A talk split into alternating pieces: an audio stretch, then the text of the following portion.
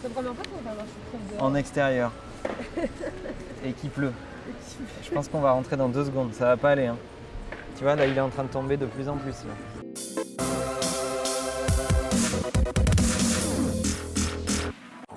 Hello, hello, mon nom est Emmanuel Diaz et bienvenue dans Marche ou Crève. Aujourd'hui, on parle de comment gérer vos clients fidèles. On poursuit dans notre série de Noël sur la gestion des clients en cette période particulière. Mais avant de commencer, vous savez qu'il y a une espèce de controverse autour de YouTube sur euh, euh, les notifications lorsque vous êtes abonné à la chaîne ou pas. Donc je vous conseille pour ne rater aucun épisode et être prévenu en tout premier de cocher la petite cloche de notification qu'on va vous montrer quelque part par ici euh, pour ne rater aucun épisode évidemment de, de Marche ou Crève. Et d'ailleurs j'irai commenter personnellement les 10 premiers commentaires, c'est-à-dire vous qui postez en premier, qui voyez en tout premier les épisodes.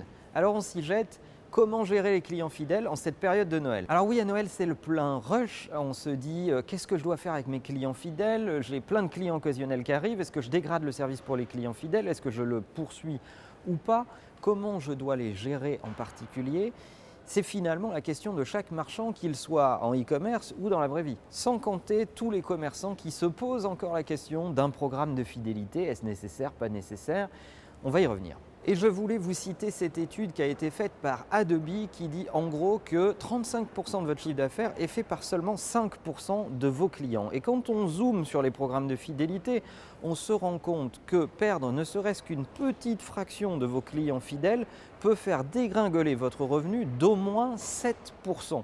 Donc on se rend compte parmi ce chiffre d'affaires que les clients fidèles, c'est une part importante de votre revenu que vous ne voyez peut-être plus parce que vous ne l'adressez pas avec la même attention que la conquête client.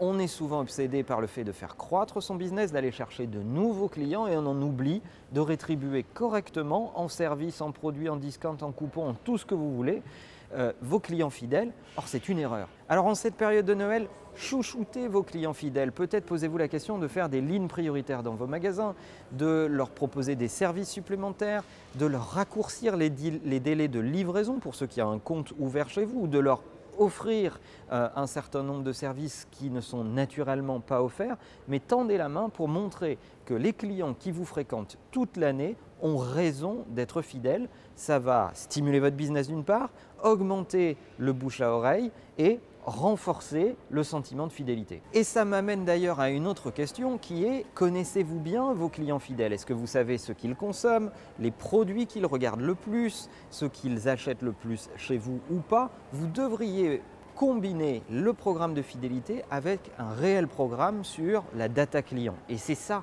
le cocktail gagnant. Et voilà, c'était le dernier épisode de cette série spéciale Noël. J'espère que ça vous a plu. On a essayé de partager tout ce que je sais du e-business et du omnichannel commerce en général pour vous donner toutes les astuces. Donnez-nous vos feedbacks dans les commentaires et surtout c'était un épisode en extérieur parce qu'on se remet à tourner des non-stop qui euh, n'avaient plus été tournés ces derniers temps.